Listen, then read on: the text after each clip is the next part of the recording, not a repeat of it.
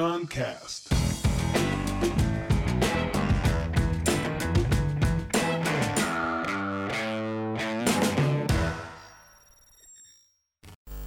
Problemas Oba. Isso é um livro do grande Roberto Chinachica. Eu li esse livro há uns. Quando foi lançado, há uns 3, 4 anos atrás, sei lá, quando eu estava num processo de pesquisa de coisas sobre criatividade, com esse foco de solução de problemas. É um livro que eu gostei muito. Desse título, principalmente, né? É, uma, é, é, é lindo conseguir comunicar tanta coisa com duas palavras em uma interrogação. Não é foda isso? Problemas, interrogação, oba. Neguinho podia pegar e chamar o lado bom dos problemas, como olhar para os problemas do jeito positivo, como ser não sei o quê. E o cara, problemas, oba. Acabou-se.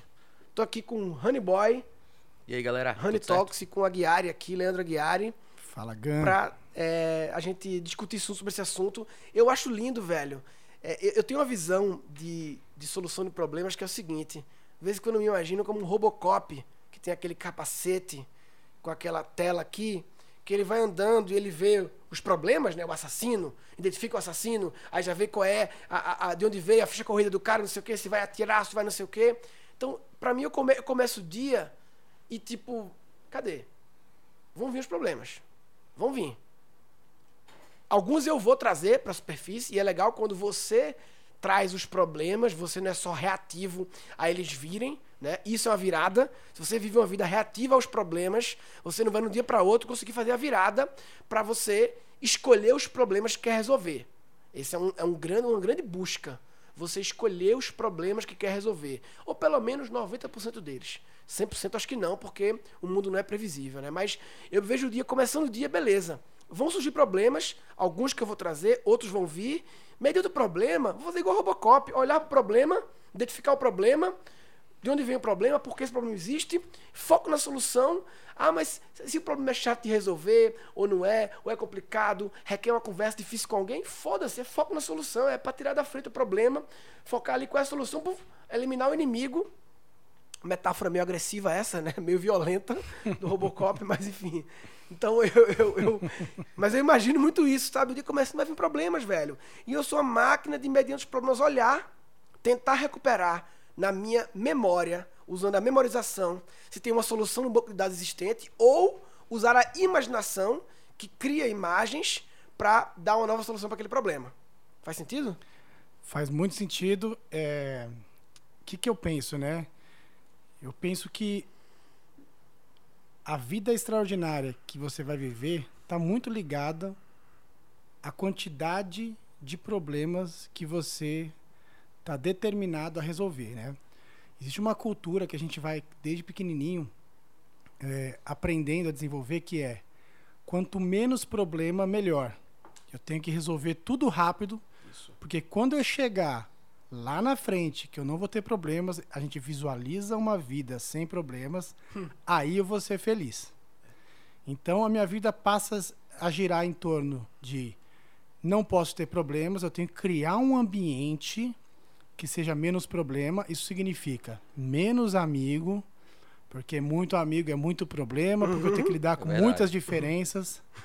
Isso significa menos convivência, porque se eu conviver demais, vai dar muito problema, porque conviver com o ser humano é muito complexo. Menos tudo, né? E aí o que acontece? Chega uma hora que você cria uma bolha para acabar com a sua própria vida, porque você simplesmente deixa de se expor aos problemas e são exatamente eles o grande é, a grande mola que te impulsiona e que te faz alcançar lugares mais altos. É, quando, por exemplo, quando na minha vida Inclusive falou de convivência, problemas. O Alfred Adler fala que por trás de todo problema da humanidade, seja qual for a natureza do problema, se você vai cavando, cavando, cavando, está um relacionamento entre pessoas. total, Sempre. total. Tem uma relação entre duas pessoas como origem do problema, né? Porque qual que é o grande lance? Quando você olha, por exemplo, ah, putz, a minha esposa é um problema, meu marido é um problema, meu filho é um problema. Se você olha com essa visão de que é um problema, logo você vê uma solução, você quer arrumar uma solução mais prática para eliminar o problema. E a solução mais prática no longo prazo potencializa o problema. Meu filho é um problema, joga o iPad 24 horas para ele. E aí você vai colher esse problema lá na frente com juros. E um juros bem puxado. Por quê? Porque aí você não resolveu na hora o problema e tá empurrando com a barriga. Minha esposa é um problema, vou ignorá-la. E aí você vai ignorando. Meu marido é um problema, vai ignorando. Mas quando você olha e fala, nossa, que bom que a minha esposa tem esses problemas. Por quê? Ou meu, meu marido tem esses problemas, ou meu filho tem esses problemas, ou meu sócio, ou meus amigos. Por quê?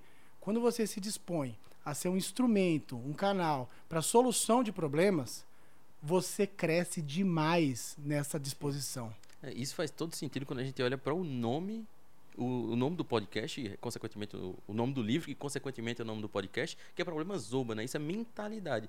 Se a gente trabalha com a mentalidade de, beleza, tá o problema, ele pode me potencializar. Se eu não tivesse esse problema, eu tava. Se imagina no, no UTI. Tá lá, meu batimento cardíaco faz pi, sobe, pi, sobe, pi. Se parasse com uma linha contínua, ou seja, se não tiver problema, eu morro. Eu fico naquela vibe de não tem nada pra, acontecendo, eu não tenho pix, não tenho vaso, mas eu não estou sobrevivendo, eu não tenho a quem me abraçar, eu não tenho aonde aplicar minha criatividade, eu não tenho aonde aplicar as minhas energias. Imagina se todo mundo fosse igual. Imagina se todo mundo tivesse na mesma vibe. Imagina muito chato. Se, ia ser muito chato. O mundo ia perder. Então tem que ter essa mentalidade sempre de problemas, oba. Na minha, no meu diário aqui, que eu faço todo dia as anotações, hoje tem escrito uma frase do livro do Eckhart Tolle, que eu vou ler em inglês, tradução simultânea de Honey Lima, Ranieri, Honey Talks aqui, viu? Conhecido como Honey Talks, É. famoso. Life will give you whatever experience A vida vai lhe guivar, ou seja, vai lhe dar o que você quiser experienciar.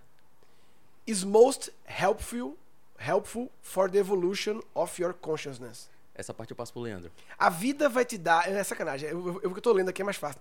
A vida vai te dar qualquer experiência que seja mais útil para a evolução da sua consciência. Como você sabe que essa é a experiência que você precisa? Porque essa é a experiência que você está tendo nesse momento. Podia trocar a experiência por problema. Maravilhoso. É, Essa semana eu tava tendo conversa com, com um amigo meu e tal. E ele tava nessa questão dos problemas, que não aguentava mais problemas tal. E eu falei pra ele, cara, eu desejo que você. que as coisas piorem pra você, irmão. eu desejo que piore muito, velho. Porque que acontece? Quando a gente tá numa condição em que a gente tem que buscar. é, o que faz um ser humano ser extraordinário? O que tira alguém de uma região em que não era pra dar nada. Por exemplo, você nasce numa cidade interior e não era pra dar nada, era pra você ser mais um ali. E o que tira você dali e coloca de repente no outro lado do mundo numa posição de destaque é o volume de problema em que você enfrentou e você criou uma musculatura mental para conseguir solucioná-las. Então isso é completamente extraordinário. Inclusive, o que acaba sendo o seu diferencial lá na frente são os problemas que só você resolveu, porque ninguém passou por eles. Nada é mais pessoal do que os problemas que você tem. Livros, várias pessoas podem ler o mesmo livro. Mas aquela situação, aquele problema. Só você viveu É e único. aquilo te traz uma experiência única. E essa experiência pode fazer você chegar em lugares que ninguém chegou. Eu posso falar por mim mesmo. Eu sou um cara, como vocês sabem, que não lê, né? Eu não tenho costume de leitura, não tenho costume de, de pe- pegar muita informação. Eu pego só o que preciso. Mas eu fui um cara que tive muitos problemas. Desde que eu nasci em Itaquera, nunca tive condição nenhuma. E chegar até aqui onde eu cheguei hoje, de conseguir desenvolver tudo que eu desenvolvo, está 100% baseado ao fato de eu olhar para os problemas que eu tinha e eu não gastar energia sofrendo com eles. Que é uma coisa de virar uma chave mental. Quando você entende isso, ao invés de você gastar energia com esses problemas te consumindo e te colocando para baixo, você entende que eles vão ser ocupados pelo seu sucesso e você trabalha em cima disso. Então você tem muito mais otimismo para falar: eu preciso solucionar isso. Calma aí, não sei o que fazer, eu vou descansar. Porque quando eu descanso sobre isso, às vezes vem a solução. Quando eu estou confiante sobre isso e recupero minha autoconfiança, o meu cérebro fala: caraca, preciso dar uma solução para ele, senão ele vai morrer. E aí a solução vem, aquelas coisas que, caramba, eu estava do nada e tive um insight. Não, não fala. Aqui o Gan, o Gan, quando faz um maestrinho aqui, eu não sei se vocês estão vendo, quando ele faz um maestrinho da mãozinha assim, ó, eu já fico, aí vem, agora vem, agora vai sair. Surgiu uma coisa aqui, então eu vou falar, vai. Fala, fala, surgiu, que fala. era de os problemas muitas vezes emergenciais. O, o foco na solução, muitas vezes até de emergências, né? Tipo assim. Apagar incêndio. É, não, emergência tipo assim. A minha filha uma vez, correndo na sala, caiu, cortou o lábio aqui no meio. bula sangrou muito, né? Lábio, sangue e tal. E, e não sabia se ter quebrado o dente e tal, ela com dois anos e tal. E nessa, uma, situação como essa, que não é uma coisa gravíssima, claro, mas assusta, né? É, muitas vezes as pessoas também, ai meu Deus, isso vai acontecer com ela. Aí começa a pensar, ai não sei o que. Não, foca na solução. Qual é a solução? A solução é essa: pano, estancou, carro, levar no médico. Acabou. Maravilhoso. Foco na solução, foco na solução, foco na solução, foco na solução. Zero remoer o problema, zero ficar imaginando. E aí vem até um outro podcast pra gente fazer sobre o lado obscuro da imaginação. A imaginação que faz te imaginar os cenários negativos e por isso, ah, não sei o que, mas se acontecer com ela, ai, se acontecer coisa com ela, eu vou, vou ficar muito culpado. Não sei o que, não, meu amigo. Foco na solução, foco na solução. Porque esse não foco na solução aumenta a chance dessa sua imagem negativa se concretizar. Maravilhoso. Boa. Eu tenho uma coisa também que eu acho que vale a pena a gente comentar, que é o seguinte, quando a gente fala de problema, é, você falou do, desses problemas emergenciais, me lembrou de outra coisa, que é aquela história dos problemas urgentes e os problemas que a gente vai tratar durante a vida, que eles não são urgentes, mas são importantes. Porque muitas vezes a gente se, se coloca numa posição que tem tanto problema e a gente vai nessa mentalidade de reclamar mais do que fazer, e aí os problemas vão se acumulando, e no final das contas a gente fica focando nossa energia, que é uma só, só nos problemas urgentes, urgentes, urgentes, ou seja, o que é para hoje, o que é para hoje, o que é para ontem e tudo mais, e deixa de lado os problemas importantes. Uma hora eles vão virar os urgentes. É. Só que eu vou fazer de última hora e não vou dedicar a melhor da minha energia, não vou, de- não vou entregar o melhor que eu posso entregar de resultado. E quem tá bronca. afogado nos problemas urgentes, como é que faz? Porque tem gente que talvez pense assim, putz, mas e aí? Eu não consigo cuidar dos importantes porque eu tô afogado nos urgentes. E se eu não focar nos urgentes, es- eles explodem. Mas, ó, vou dar um exemplo. Por exemplo, é, tem aquele, aquela galera que se veste de palhaço, tal, leva cachorro e vai pra visitar crianças em hospitais, em situações de câncer, em estado terminal e tudo mais. E já foi comprovado que toda vez que tem visita, a melhora dos pacientes é de 20 a 30% fica melhor. O ambiente muda, a criança que está abatida sem comer passa a se alimentar. Muita coisa desse jeito acontece, por quê? Porque eles simplesmente tiram aquela energia obscura que está acontecendo ali, focado na doença, tá todo mundo doente, todo mundo aqui pode morrer ou vai morrer. E eles levam o, o olhar de todo mundo para uma coisa divertida, engraçada, muda o foco da energia, muda o ambiente. E eu vejo o problema muito parecido com isso. Às vezes você está ali, vivenciando o problema, e você está tão imerso nesse estado de estou com esse problema, estou vivenciando isso e não comigo consigo me desconectar desse problema, ele está me sugando, ele está roubando o meu sono, ele está roubando o meu apetite, ele está roubando a minha paz. Toda hora o telefone toca, parece que é uma desgraça que vai acontecer. Eu acordo já com medo de deu merda, alguma coisa, parece que o tempo todo está destruindo. Por quê? Simplesmente tá faltando aparecer um palhaço na minha vida que simplesmente faça eu olhar para um outro lado e começar a rir, começar a me divertir e começar a mostrar que esse problema ele é menor do que a minha capacidade de resolvê-lo. Porque quando a gente se coloca no lugar certo é que a mágica acontece. E muita gente, muita gente não se coloca. O que, que ela faz? Ela deixa aquele problema tomar conta completamente dela. E ela começa a ser um transmissor desse problema. Onde ela chega, ela conta mais do problema, ela começa a entrar no, no naquele, aí. naquele velho vitimismo, ela começa a compartilhar esse problema, ela começa a ficar numa fossa e um abismo vai chamando o outro abismo. Precisa do quê? Aí Precisa vai de um começar a atrair, aí vem a lei da atração, aí começa a atrair, Exatamente. começa a- as pessoas começam a ver muitas vezes inconscientemente aquela pessoa como cheia dos problemas, só traz problema. Vamos se afastar dela. Aí só quem quer ficar perto dela são as pessoas que também estão nessa vibe. E aí começa vira o ciclo. montanha, Uma bola de neve Ciclo vicioso, violento. violento e não solucionar. Porque qual que é o legal? O legal é buscar problemas novos. Sim. Entendeu? O legal é isso. Não adianta querer fugir de problema. Primeira, primeiro mindset que precisa mudar é: cara, minha vida vai ter problema até o último dia. A questão é, eles não vão mudar. E se eu criar uma forma de fugir deles, eu vou simplesmente ter uma vida medíocre, É. na média. Se eu quero viver uma vida extraordinária e colocar todo o meu potencial para fora, eu tenho que aprender a lidar com todos os problemas, sejam familiares, profissionais e principalmente problemas de ordem pessoal, que são os problemas que mais destroem. É sempre interno a coisa. E aí o que acontece? Quando eu mudo essa chave, eu já começo a olhar para as coisas de uma forma diferente. Eu já começo a olhar para os problemas e falar: o que que tem para mim dentro desse problema? E aí eu começo a querer errar mais o quanto antes, porque quanto mais eu vou errando, quanto mais eu vou cometendo falhas, quanto mais eu vou vivenciando problemas, mais o meu potencial vai sendo explorado, mais eu vou conseguindo criar uma identidade única, um caminho único para mim baseado nos problemas que eu solucionei e mais eu consigo lidar com os problemas de uma forma leve. Porque se você olhar para trás, né, olhando a gente olha aqui, cara, todo mundo chegou até aqui. E você que está ouvindo a gente, você chegou até aqui. Você está vivo. Quantas vezes há cinco anos, um ano atrás, dez anos atrás, você falou, agora ferrou, agora acabou.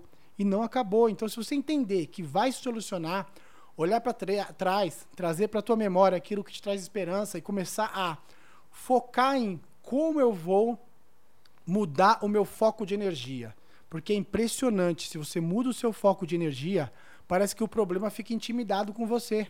Porque ele fala, caraca, eu não tô conseguindo afetar esse você cara. muda a sintonia. Quando você muda a rádio que você sintonizou. A mágica acontece. É surreal, a solução vem.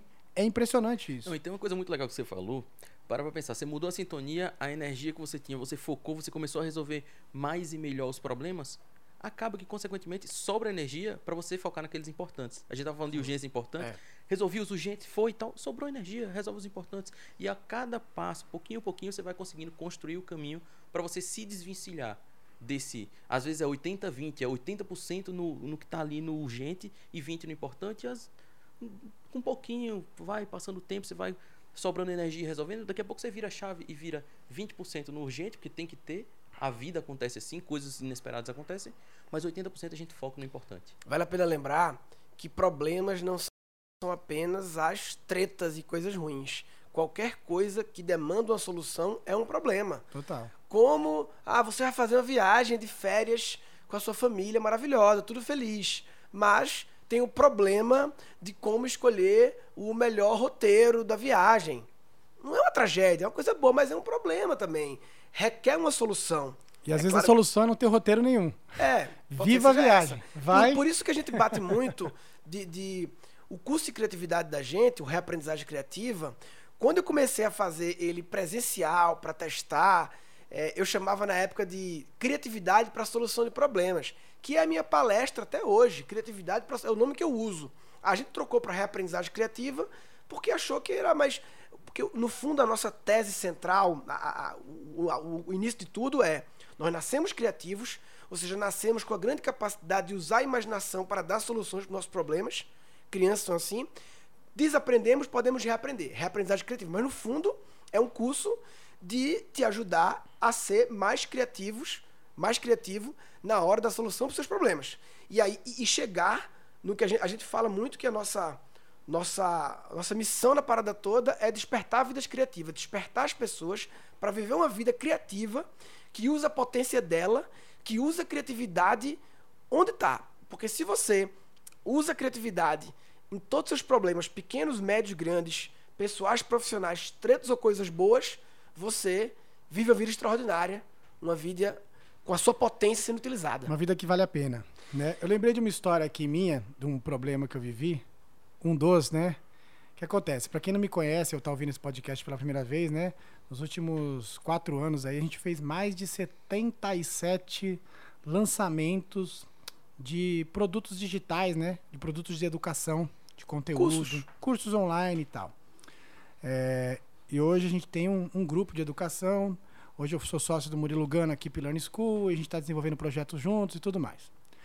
Mas quando começou isso? Qual foi o primeiro lançamento que eu fiz? O primeiro, né? Primeiro de todos. Primeiro projeto onde eu aprendi a lançar. Não sei qual foi. Olha só. Eu estava vivendo uma época quebrado financeiramente, porque eu passei basicamente desde que eu saí de casa com 17 anos para viver de música.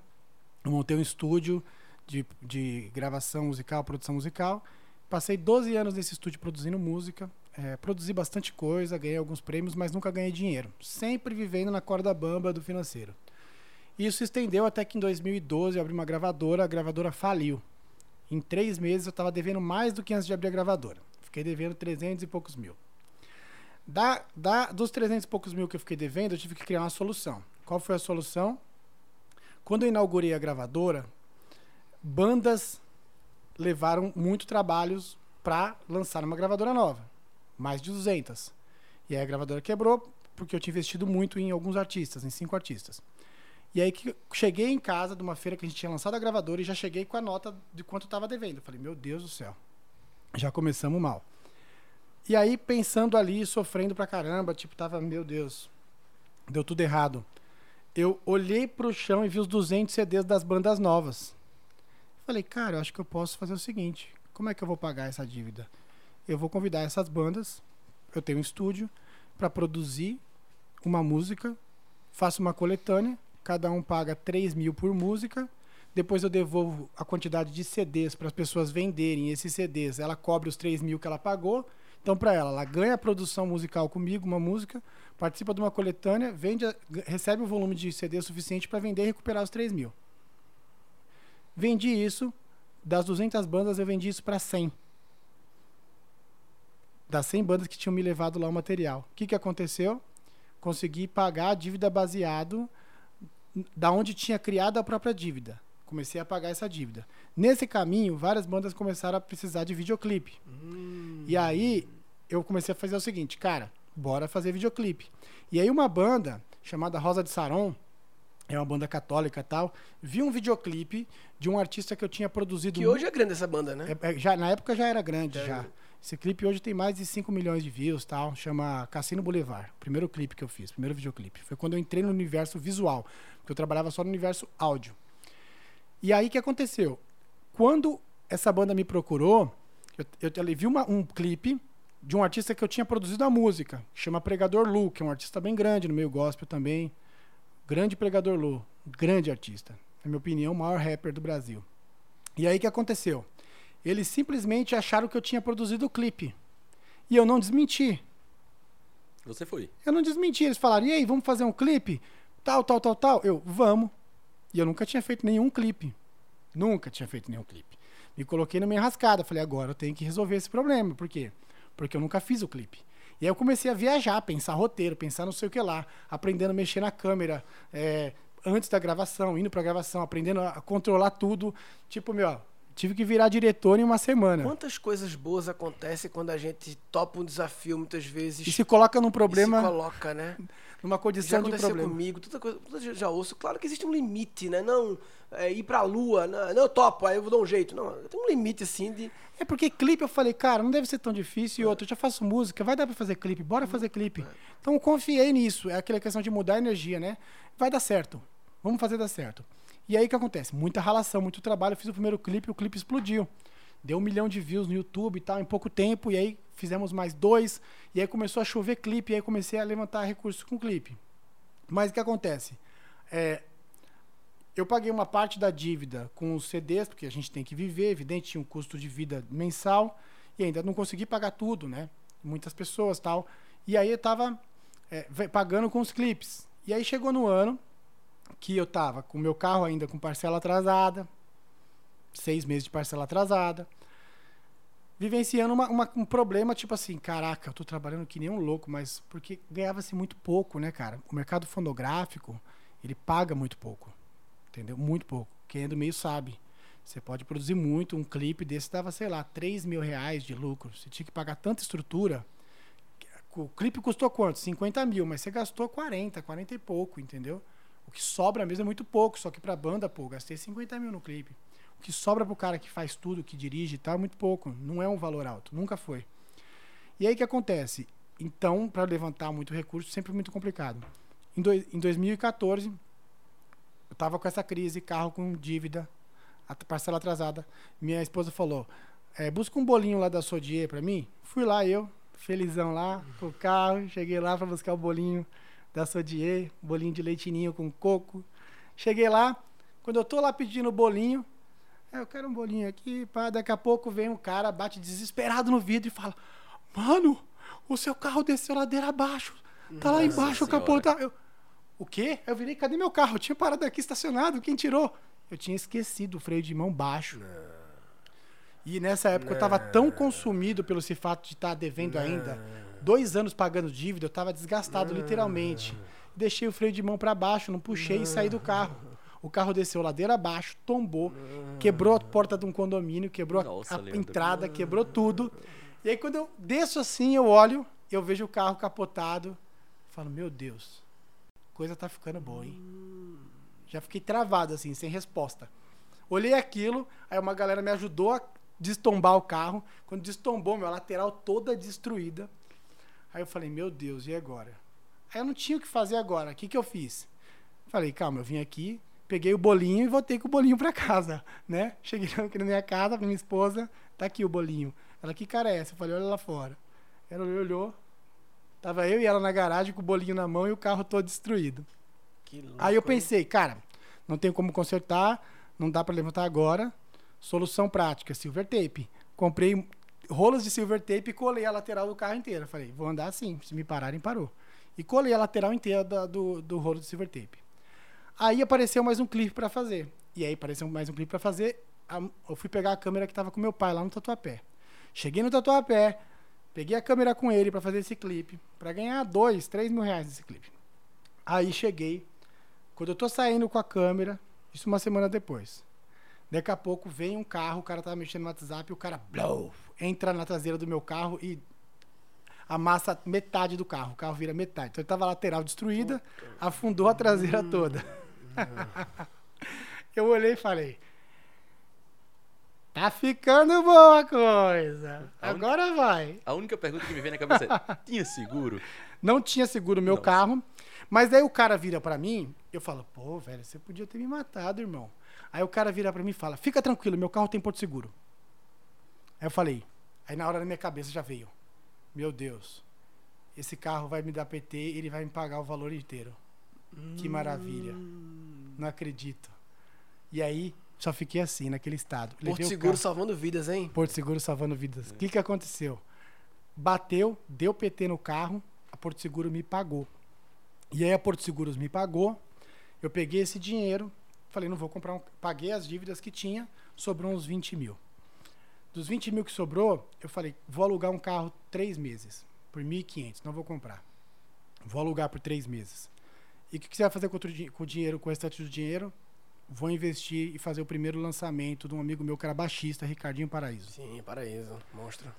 Peguei o Ricardinho Paraíso, sentamos. É nessa hora, Gary, que muitas vezes as pessoas, elas, elas acabam comprando novamente outro carro por causa de vaidade, de ah, o pessoal vai achar que eu Segurança. tô fudido, vai achar que eu tô ferrado, não sei o quê, ou então pra poder comer gente sem carro é ruim, por motivos assim, é, não que comer gente seja ruim, mas por motivos é, talvez é, é, superficiais, ou, ou que tem outras soluções pra esse problema, ou, vaidade, ou mimimi da vizinhança e tal, o cara pega, não, compra carro, tem que ter, não dá pra não ter carro, não sei o quê, né? Né? Aí vai, compra o carro e eu aí... vou perder meu dinheiro alugando três meses e É. tal. E eu setei o seguinte, em três meses nós vamos mudar essa coisa, porque eu tinha acabado de conhecer essa questão de lançamento, eu estava muito empolgado, porque eu tinha uma experiência audiovisual que eu sabia que dava para acrescentar no mercado, muito. Falei, cara, eu posso, eu posso contribuir muito para esse mercado, porque eu tenho um audiovisual, forma de contar histórias muito diferente, então eu posso agregar muito valor nesse mercado. Eu tinha percebido isso logo que eu conhecia esse mercado de, de curso online, infoproduto e tal, que conheci através do Érico. E aí o que aconteceu? É, quando eu peguei, falei, cara, vamos sentar aqui um mês pra gente fazer esse lançamento. Um mês, fizemos, investimos, pau. Moral da história. Nesse primeiro lançamento, a gente fez 120 mil reais. No primeiro lançamento. Então, deu certo logo de cara. Foi um primeiro 6 em 7, um lançamento que deu certo. E aí, o que aconteceu? Baseado nesse lançamento, chamei a atenção do Érico, que eu comecei a fazer coisa para ele. E realmente, aquilo que eu tinha do audiovisual acabou criando uma marca para esse mercado de marketing digital. Em 2014 teve um movimento de mudança desse mercado baseado naquele primeiro lançamento que eu fiz. E aí me trouxe uma posição de destaque e fez com que eu fizesse aí mais de 77 lançamentos. E aí foi. Agora, uma questão, Gary. É, no momento que tava dando uma merda atrás da outra e tal, qual, qual é o limiar entre desisto? Eu acho que a minha vida é isso mesmo, eu acho que Deus realmente não quer que eu seja feliz, eu acho que Deus não eu, existe. eu tô fudido, então é melhor eu ficar aqui em depressão em casa mesmo, curtindo a minha fossa, porque eu sou um bosta.